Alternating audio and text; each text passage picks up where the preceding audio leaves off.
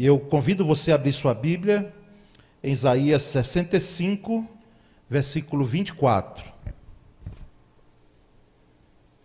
Isaías 65, versículo 24. Quando Deus diz sim, esse é um texto áureo, texto básico que nós vamos ler nesse momento. Os irmãos podem ler ali na tela que eu coloquei dessa canja aí, né? Outros não terão, eu vou citando aqui, você pode, quem quiser ir anotando, é, quem depois quer ver também a administração dessa palavra, depois pela internet, vai ficar registrado.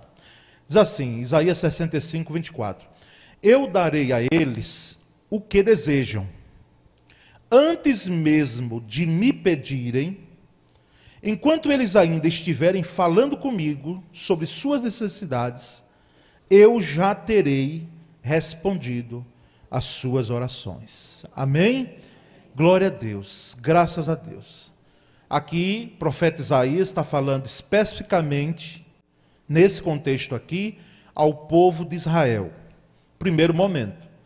Mas nós sempre falamos, quando temos condições, pelo contexto do texto e o princípio do texto, de dizer que essa palavra nos alcança hoje como chamado Israel de Deus, a igreja.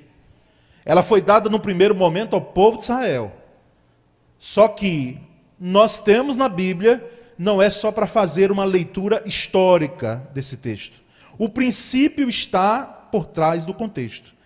Então, o, o, o princípio me diz que, assim como Deus agiu com Israel, ele pode agir com a minha vida hoje respeitando essas proporções de contexto, de diferença. Tá certo? Lembra você que existem palavras específicas a Israel que nós precisamos entender que foi, foram para eles mesmo. Mas existe o princípio por trás do texto que eu posso, sim, como posso, não é me apropriar fazendo a leitura correta e a aplicação correta do texto. Irmãos, a Bíblia fala-nos de intervenções, intervenções imediatas de Deus. A Bíblia está cheia de intervenções imediatas, instantâneas de Deus. Você vai notar que teve gente que orou um tempo maior para alcançar, vamos dizer, uma, uma bênção, o fruto das suas, suas orações. Mas nós notamos também que desde Gênesis, percorrendo toda a Bíblia, nós temos respostas de Deus que alguém fez e de forma imediata, quase que instantânea, Deus respondeu. Então, a oração sendo respondida na mesma hora que se faz. Não se levou esse tempo em alguns casos, como nós temos o registro.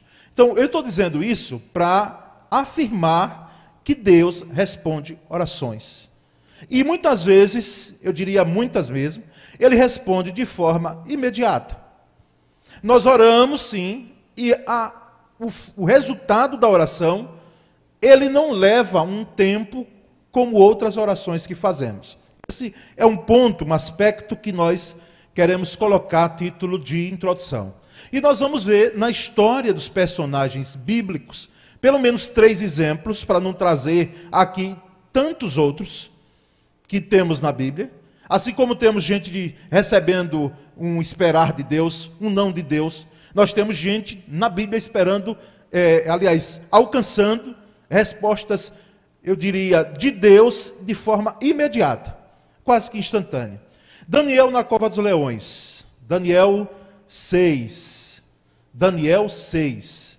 Nós percebemos lá pelo capítulo 6 que Daniel, naquele contexto ali de Babilônia, Aqui eu lembro a você que Daniel não era mais jovem, porque eu já vi gente comentando e pensando que Daniel era jovem aqui.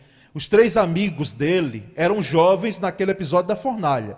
Agora, Daniel aqui já estava de idade, era, um, era já idoso mesmo. Daniel aqui não era aquele, aquele jovem não é, que chegou ah, na Babilônia, não. Ele estava de idade, ele era velho nesse período. E impressionante porque se fosse jovem, não é? Até quem sabe como Davi poderia até é, enfrentar um, um leão, pelo menos. Mas ali era uma cova. E ele estava de idade, ele não tinha força alguma física. E ele certamente, quando foi jogado, e até antes mesmo de ser jogado, ele já vinha clamando, disse: Ó Senhor, está nas tuas mãos, não é? Eu penso que ninguém saiu vivo daí dessa cova. Que aqueles leões, propositalmente, eram uma forma de tortura não é, que Babilônia tinha, é, como outros povos antigos, de poder torturar e até matar mesmo seus, a, as pessoas que eram contrárias àquilo que era instituído. Dentre eles, Daniel. Só que ele entrou na cova, ele orou antes da cova, ou orou na cova, e o fato é que os leões não fizeram nada ali, não é? Não fizeram nada, nada, nada. Daniel saiu ileso. No outro dia eu fico imaginando o que foi que ocorreu naquela cova ali durante a noite inteira. Daniel acho que foi dormir, né?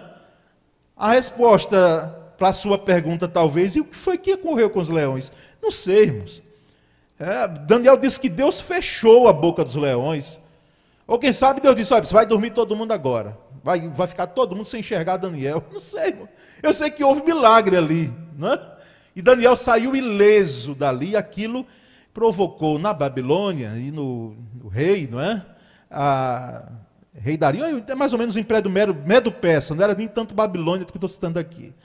Mas o rei Dario, quando nota aquele milagre, porque foi milagre, e de uma oração, resposta de oração instantânea. Instantânea. Ah, temos a travessia do Mar Vermelho pelo povo de Israel em Êxodo. Nós temos o texto de Êxodo 14, quando o povo de Israel passa pelo meio do mar. Note que o povo começa a apertar Moisés, a pressionar Moisés, porque não tinham saída, ou voltavam para o Egito e enfrentavam os, o exército de Faraó, no outro lado tinham umas colinas enormes, não se tinha condição de ir, ou enfrentava o mar. E Moisés foi clamar a Deus. A resposta de Deus, por que clamas a mim? Diga aos filhos de Israel que marche. E a resposta foi imediata.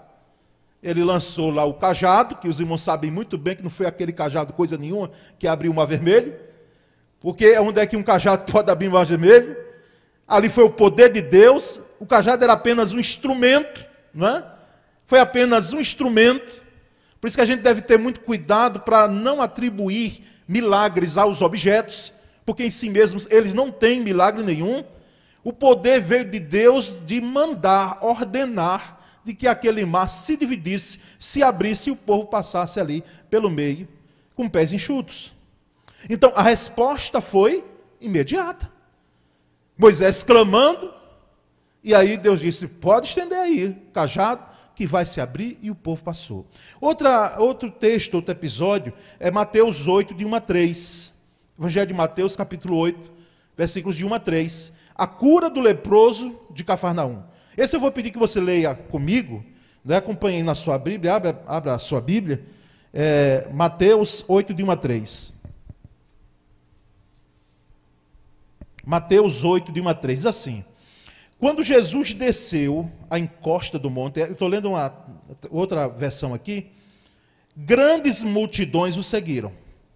Um leproso aproximou-se de Jesus, ajoelhou-se diante dele e disse: Senhor, se quiser, Olha que oração. Se quiser, pode me curar e me deixar limpo. Jesus estendeu a mão e tocou nele. Eu quero, respondeu. Seja curado e fique limpo.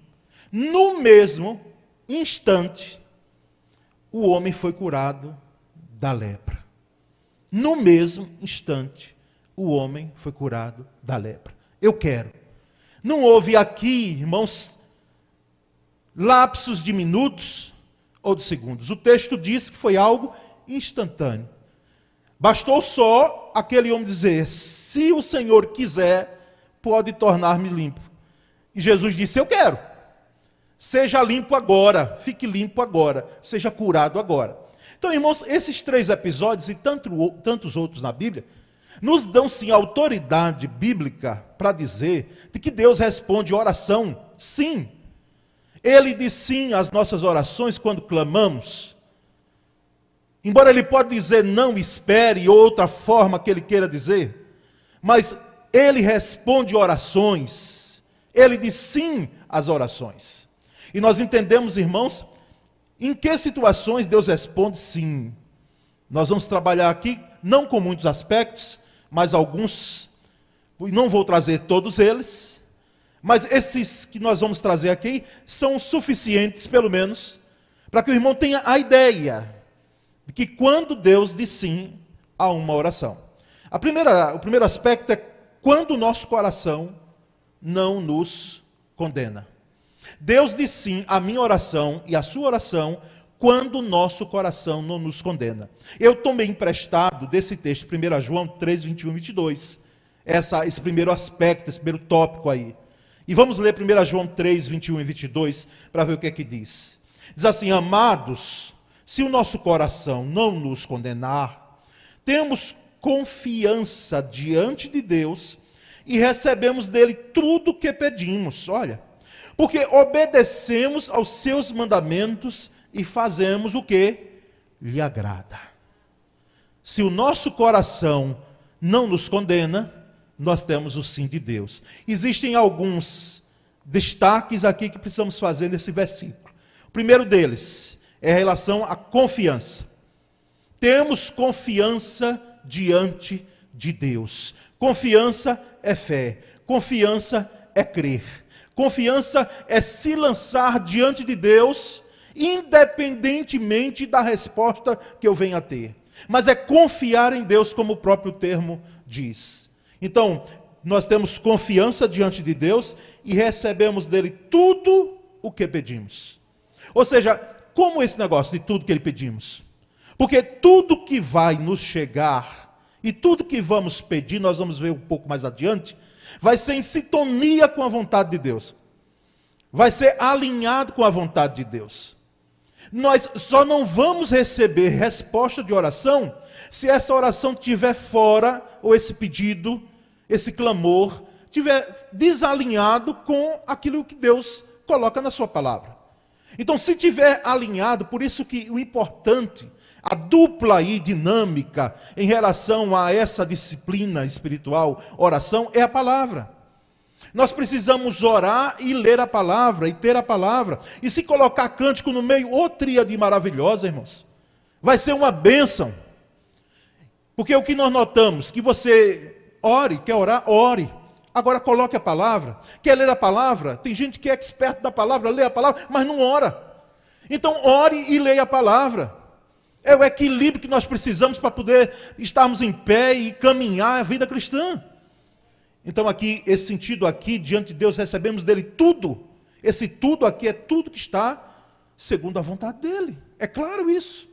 Porque se eu sou crente, se eu sou aquele que confia em Deus, não chegará, sem dúvida alguma minha, aquilo que é fora da vontade de Deus. Alguém já disse apropriadamente que só existe uma coisa que está fora da, do espectro da oração: o que está fora da vontade de Deus. Mas tudo que tiver dentro da vontade de Deus, e por isso que eu le, preciso ler a palavra, porque através da palavra eu entendo, eu compreendo a vontade de Deus, eu tenho o um norte da vontade de Deus, eu sei o que Deus quer para mim, eu sei o que posso pedir, então eu vou pedir algo alinhado com a vontade de Deus. E o texto diz: porque obedecemos aos seus mandamentos. Aqui, irmãos, de fato, é obediência não apenas àqueles dez mandamentos, ou as regras de uma instituição como igreja. Nós não temos, grave bem isso, nós, pela graça de Deus, batistas, evangélicos, crentes, não devemos nos prender às regras. Quando você entra como membro aqui, você, é claro, você tem deveres e direitos, porque está, isso faz parte da instituição. Agora, ninguém entrega a você uma lista de regras. Você não pode fazer isso, não pode fazer aquilo, você só pode fazer isso, fazer. Não! Porque entendemos que você lendo a palavra, você tem, e ouvindo a palavra, você participando dos grupos que falam da palavra, da escola dominical, você tendo suas disciplinas espirituais, você vai ter o norte, a bússola, para que você possa caminhar em relação a esse entendimento. Então, essa obediência, irmãos, é fundamental.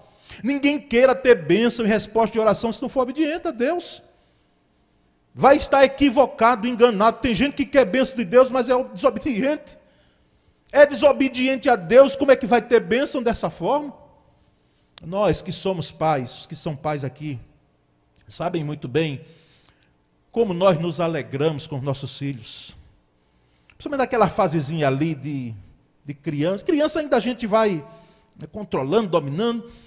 Mas quando chega uma adolescência, que a gente diz uma coisa, ele já começa e olha para a gente às vezes assim, né, e pergunta, ah, por que tem que fazer? Por que isso? Por que aquilo? E a gente, a gente gosta da obediência. Meu filho, obedeça seu pai. Obedeça sua mãe. Nós queremos o seu bem. O seu bem, faça isso. E imagina na vida cristã se é diferente. Então, como é que nós queremos bênçãos e resposta de oração se nós temos uma cerviz dura, desobediente? Porque existe crente que quer ter uma. Um, é crente, eu não quero duvidar. Quem sou eu para duvidar? Isso quem sabe é Deus. Mas muitas vezes os frutos denunciam uma desobediência. E por isso não tem vitória também na vida de oração. E fazemos, diz o texto final, o que lhe agrada. O que lhe agrada. Agradar a Deus. Agradar a Deus. Eu sei que os povos antigos, eu já fiz menção disso, os povos antigos tinham uma visão equivocada dos seus deuses. Muitas vezes, não é?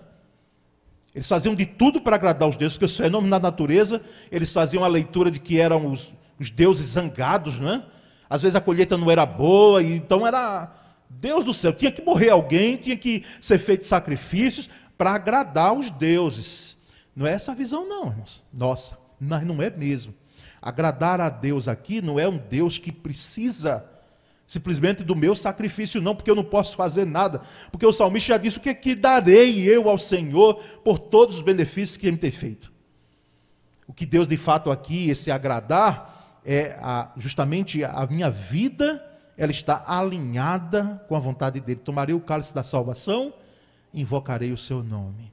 Ou seja, eu cumprirei a aliança que eu tenho com o Senhor. Mas há um texto também de Daniel 10, 12, em relação a quando o nosso coração não nos condena. Então me disse, aqui foi um mensageiro, um, um ser angelical, que estava dizendo a Daniel: não temas, Daniel, porque desde o primeiro dia, olha, desde o primeiro dia, em que aplicaste o teu coração a compreender e a humilhar-te perante o teu Deus, são ouvidas as tuas palavras, ou seja, são ouvidas as tuas orações. Não temas, Daniel, desde o primeiro dia. Se você faz a pergunta, pastor, e quando é que Deus me ouve? Deus ouve no primeiro. Aliás, eu já disse isso quinta-feira passada e reitero. Deus ouve a sua oração antes de sair da sua boca. Porque o texto que nós lemos de Isaías no início foi isso. Antes mesmo que pronuncie. Está ainda no seu coração, na sua mente. Deus já ouve. Agora, o, o fato, uma coisa é Deus ouvir. Ouvir, ele ouve. E ouve na primeira oração que você faz. Outra coisa é ele atender o seu pedido, a sua oração. Assim como você pediu. Então, desde o primeiro dia em que aplicaste o teu coração, olha que o coração é importante. Por isso que, se o coração não nos condena, que bênção. Aplicaste o teu coração, a tua vida, a compreender e a humilhar-te. Olha aqui um segredo: humilhar-se diante de Deus. São ouvidas as tuas palavras. Humilhar-se diante do Senhor. Nós, irmãos, se bem soubéssemos, é porque parece que tem gente aí que não está entendendo, que não está falando com o serviçal, para dar ordens a Deus, não é? Para colocar Deus na parede, para estar tá dizendo para Deus, eu tenho que cumprir, porque eu sou fiel, sou temente, faço isso, faço aquilo. Engano nosso, irmãos. Aqui nós entendemos que Deus atende e ouve, não porque nós oramos, mas nós vamos ver um pouquinho mais na frente, é porque Ele quer, Ele quer ouvir, como Senhor. Então, esse aspecto, quando o coração não nos condena, é o primeiro aspecto que nós queremos colocar aqui. Vamos só mais um texto que eu separei, e eu não gostaria de deixá-lo é, sem pronunciar. Salmo 37, 4 e 5, muito conhecido. Salmo 37, 4 e 5. Agrada-te do Senhor, e Ele satisfará os desejos do teu coração. Entrega o teu caminho ao Senhor, confia nele, e o mais Ele fará. Agrada-te. Em outra versão, muito mais perto do que o salmista quer dizer aqui, é coloque a sua alegria no Senhor. Ponha a sua alegria no Senhor. Ou seja, ele está dizendo: ei, ei, peraí. Tenha Deus como porção maior da sua vida. A sua alegria não seja pelas bênçãos que você recebe, mas a sua maior alegria seja pelo o abençoador que você serve, por Deus. Porque você ama Deus e a sua alegria é Ele, então de fato faça disso aí o seu, o seu, o seu plano de vida maior, o seu objetivo maior em relação à sua vida. E não coloque o seu olhar apenas nas bênçãos. E Russell Champlin, que é um comentarista bíblico, ele diz: o homem piedoso nunca se permite, a mulher, aqui é o homem no sentido genérico, nunca se permite ter desejos que não possa transformar em orações a Deus e jamais formula uma oração que não possa ser respondida. Por que? Eu fui atrás dessa citação de Champlin. Porque aqui nós temos, e ele satisfará os desejos do teu coração. A pergunta é: quais são os desejos do seu coração e do meu coração? Quais são os desejos? Se o seu coração está desejando algo que é ilícito, está desalinhado com a vontade de Deus, tenha certeza que por misericórdia Deus não vai lhe atender. Jamais. Você pode, se você quiser, e vai se dar muito mal se for crente, não é? é você seguir com seus próprios passos e sair do espectro da vontade de Deus e seguir o seu caminho. Aí é outra história. Mas tenha certeza de que os desejos do seu coração aqui, eles precisam ser lícitos. Porque o seu desejo, como disse Champlin aqui, o desejo do seu coração, ele precisa ser feito até através de uma oração. Se não for, puder ser feito em oração, então é um desejo que precisa ser prescrutado, precisa ser avaliado. Que pode ser que seja um desejo fora daquilo que Deus almeja para a nossa vida. Mas, irmãos, há um segundo aspecto, não é? Em relação a quando Deus sim, Deus diz sim, é quando ele prometeu. Me dê um tempo aqui para tomar um pouquinho de água, lubrificar aqui essa garganta. Ao tempo que os irmãos abrem as suas Bíblias em 2 Coríntios 1, 20.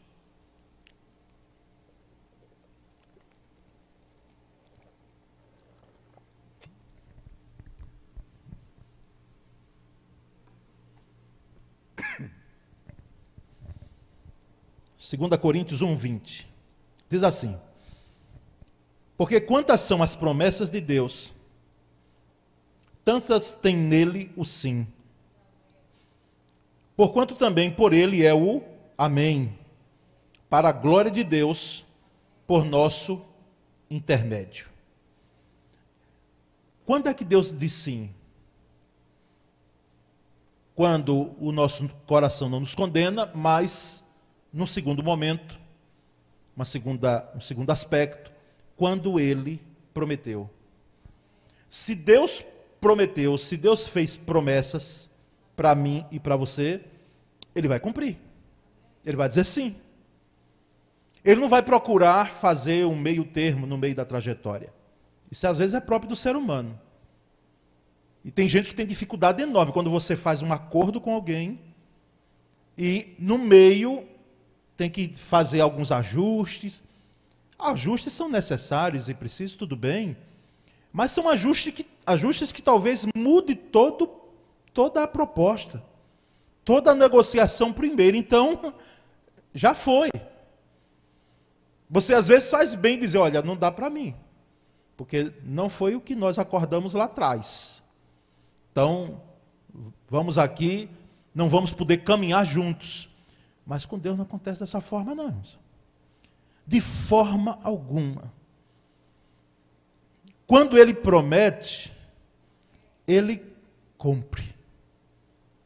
Alguém já disse que ele faz com que a promessa se transforme em profecia, ou seja, a profecia, no caso aqui, ela deve se cumprir. Não é um prognóstico solto, não. Profecia dos profetas de Israel, elas se cumpriam cabalmente. Imagina do Senhor dos profetas, que é o Deus de Israel. Então, quando Deus promete, Deus diz sim. Se Deus lhe prometeu, e você, por favor, não me faça a pergunta, mas quais são as promessas que eu tenho, pastor? Você, só lendo a palavra, você vai ver quantas promessas tem para a sua vida e para a minha vida, que precisam ser aplicadas, lembro a você, reforço, de forma apropriada, a leitura sendo feita correta. Mas existem promessas, irmãos, de Gênesis a Apocalipse de Gênesis a Apocalipse para nós. Então, quando Deus promete, ele cumpre. Nós devemos orar de acordo com as promessas que Deus fez em Sua palavra, observando texto e contexto. Texto e contexto. Eu já contei aqui, mas vale a pena lembrar essa questão de texto e contexto, porque pode ser que alguém se equivoque e não seja proposital.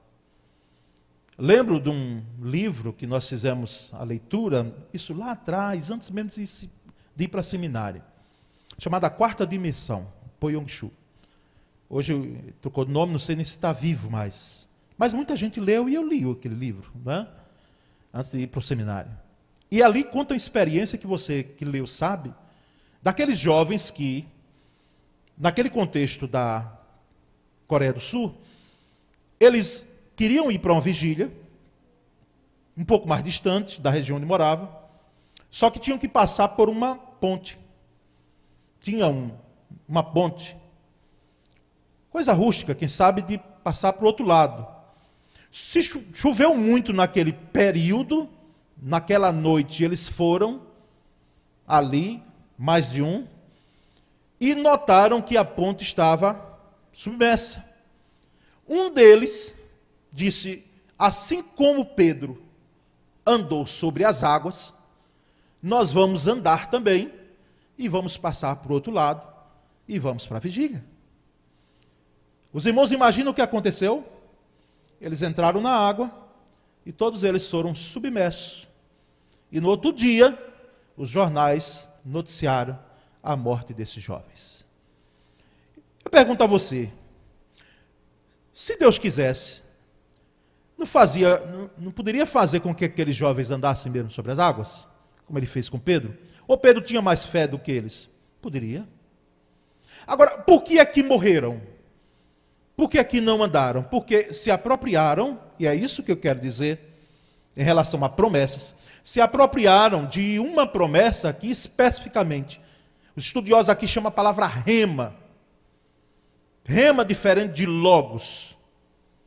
Rema que é uma palavra que denota claramente uma ordem e que ela se ela aparece no mundo físico, tangível, como algo palpável, algo que acontece de fato. Não é que logos é teórico, não. Logos e rema são partes do mesmo da mesma fruta. São, é Jesus. Logos, a palavra viva, e rema, a palavra que ele citou, inclusive, para esse leproso aqui. Seja limpo agora. Seja limpo. Mas se apropriaram de uma promessa que foi dada especificamente a um personagem bíblico que não eram eles. Que não eram eles. Então, mas irmãos, tire esse aspecto. O que tem na Bíblia de promessa para mim para você, eu, eu repito, é muito grande. É muito grande. Então, quando Deus promete, ele diz sim. Se ele não prometeu, nem vá sair procurando ou tentando é, fazer com que Deus possa aceitar a sua condição, as condições que você está colocando, os seus argumentos. Porque se ele não prometeu, ele não tem dever nenhum. Aliás, ele não tem dever de cumprir nada. Porque ele não é Senhor, ele, ele cumpre porque prometeu e porque é misericordioso e bom. Misericordioso e bom. Então, não queira colocar diante de Deus situações que ele não prometeu. Mas se ele prometeu, meus irmãos, então vamos fazer uso. Não é verdade? Vamos fazer uso. Às vezes a gente passa algumas privações com um prato e com assim, como usar um jantar ao nosso lado. Às vezes a gente está passando privações, ou quem sabe até fome, e temos um jantar na sala ao lado e desconhecemos as promessas que temos e pode, podemos sim usufruir de Deus. Mas há um terceiro e último aspecto, irmãos, quando Deus diz sim, é quando faz parte de um propósito divino. Quando há um propósito. Olha, se tem um propósito de Deus, no meio, ele diz sim. Ele vai dizer sim. Alguém até já questionou, e a gente vai lendo sobre oração, para procurar né, poder dividir, compartilhar aqui com os irmãos. Alguém até comentou e disse: Mas, enfim, qual é o propósito da oração? Se Deus já tem propósito, Ele é soberano, nada está fora do seu controle, e por que, que a gente ora? E para que a gente ora? Se aquilo que Deus já decidiu fazer, Ele vai fazer. A gente ora para quê? Nós vamos ver um pouquinho mais adiante que não é bem assim, não. não é? Ele é soberano? Claro. Há alguma dúvida em relação a isso? Mas a oração, ela tem uma eficácia, como disse Tiago, que muitas vezes nós desconhecemos. Jeremias 29, 11. Quando faz parte de um propósito, Deus diz sim. Abra sua Bíblia e leia comigo. Eu é que sei que pensamentos tenho a vosso respeito, diz o Senhor. Pensamentos de paz e não de mal, para vos dar o fim que desejais.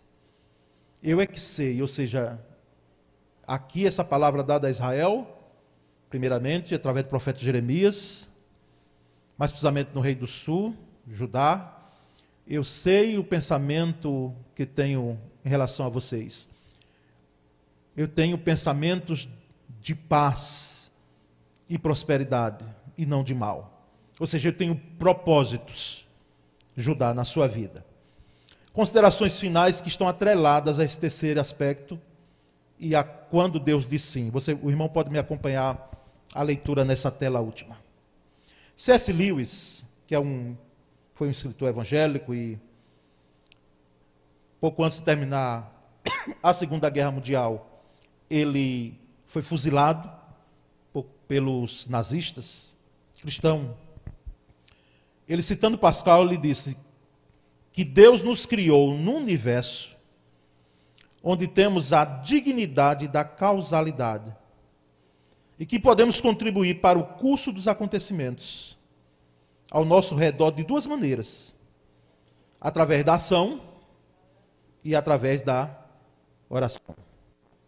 O curso dos acontecimentos, a dignidade que Pascal também comenta, em relação à dignidade da causalidade, ou seja, através da ação, eu coopero, coopero tirando a pedra, no episódio lá de ressurreição de Lázaro, tirai a pedra, Jesus disse, tira a pedra aí. Então, vão, foram lá e tiraram a pedra. O caso lá daquele comandante da Síria, que a menina lá disse: Ah, se o meu senhor conhecesse o profeta, Eliseu. E aí o profeta manda o recado, né? Diga a ele aí que vai mergulhar lá no, nos rios lá de Israel sete vezes. Vai até lá. Então isso é ação. A oração, irmãos, nesse princípio da dignidade da causalidade, também há mudança.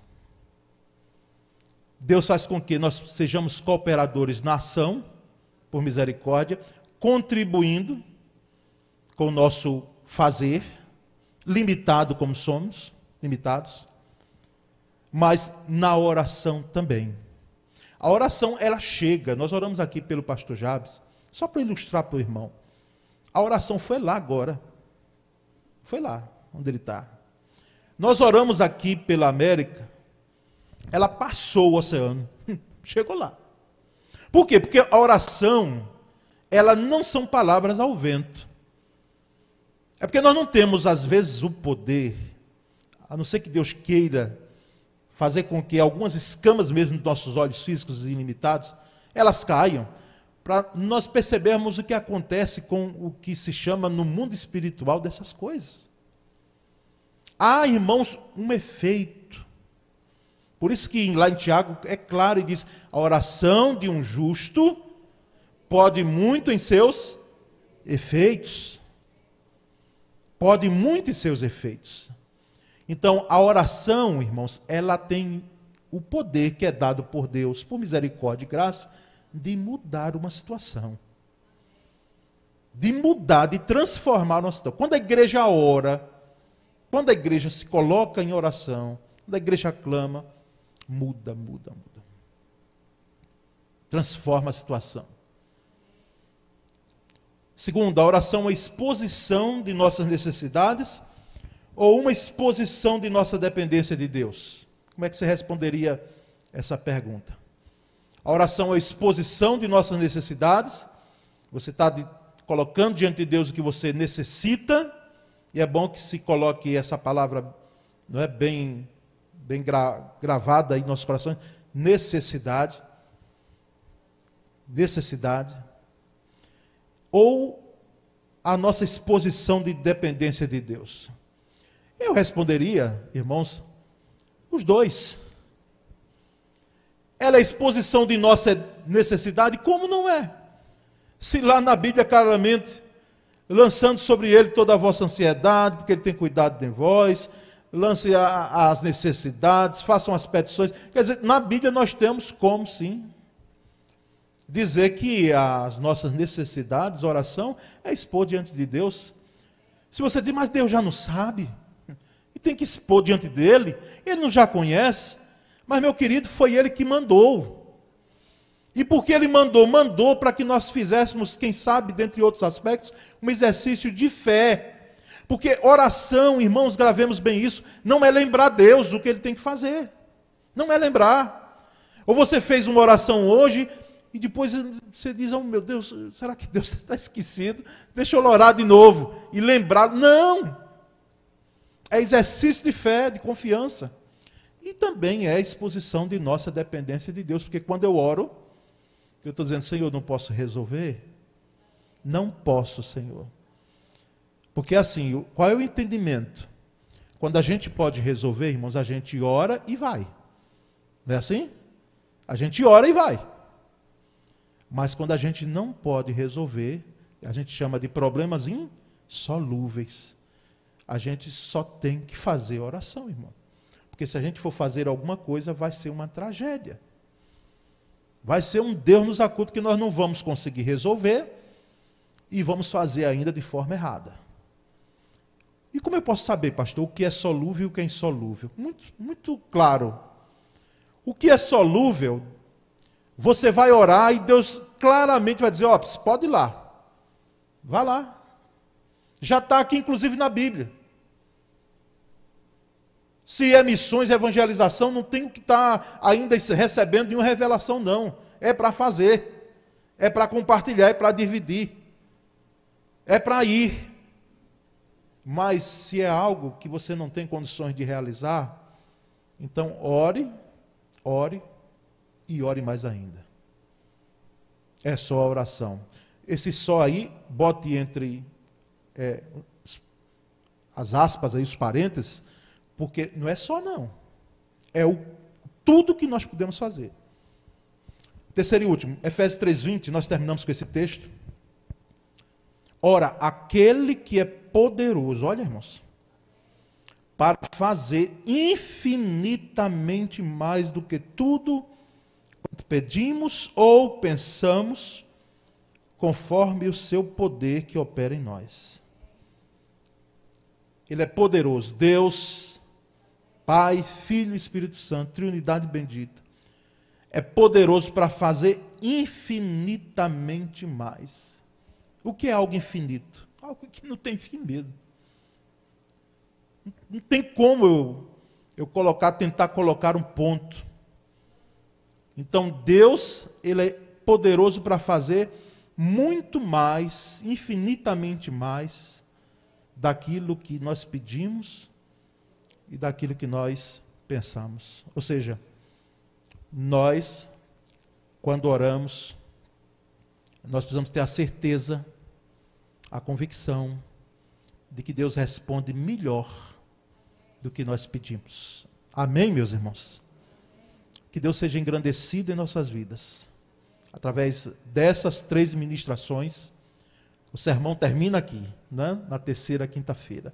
Vamos orar, vamos clamar ao Senhor. Muito obrigado, Senhor, nessa noite. Obrigado pela tua palavra. Obrigado, Senhor, porque nós temos recurso da oração. Obrigado, Senhor, porque nós podemos descansar em Ti. Obrigado, Senhor, porque nós não falamos ao vento.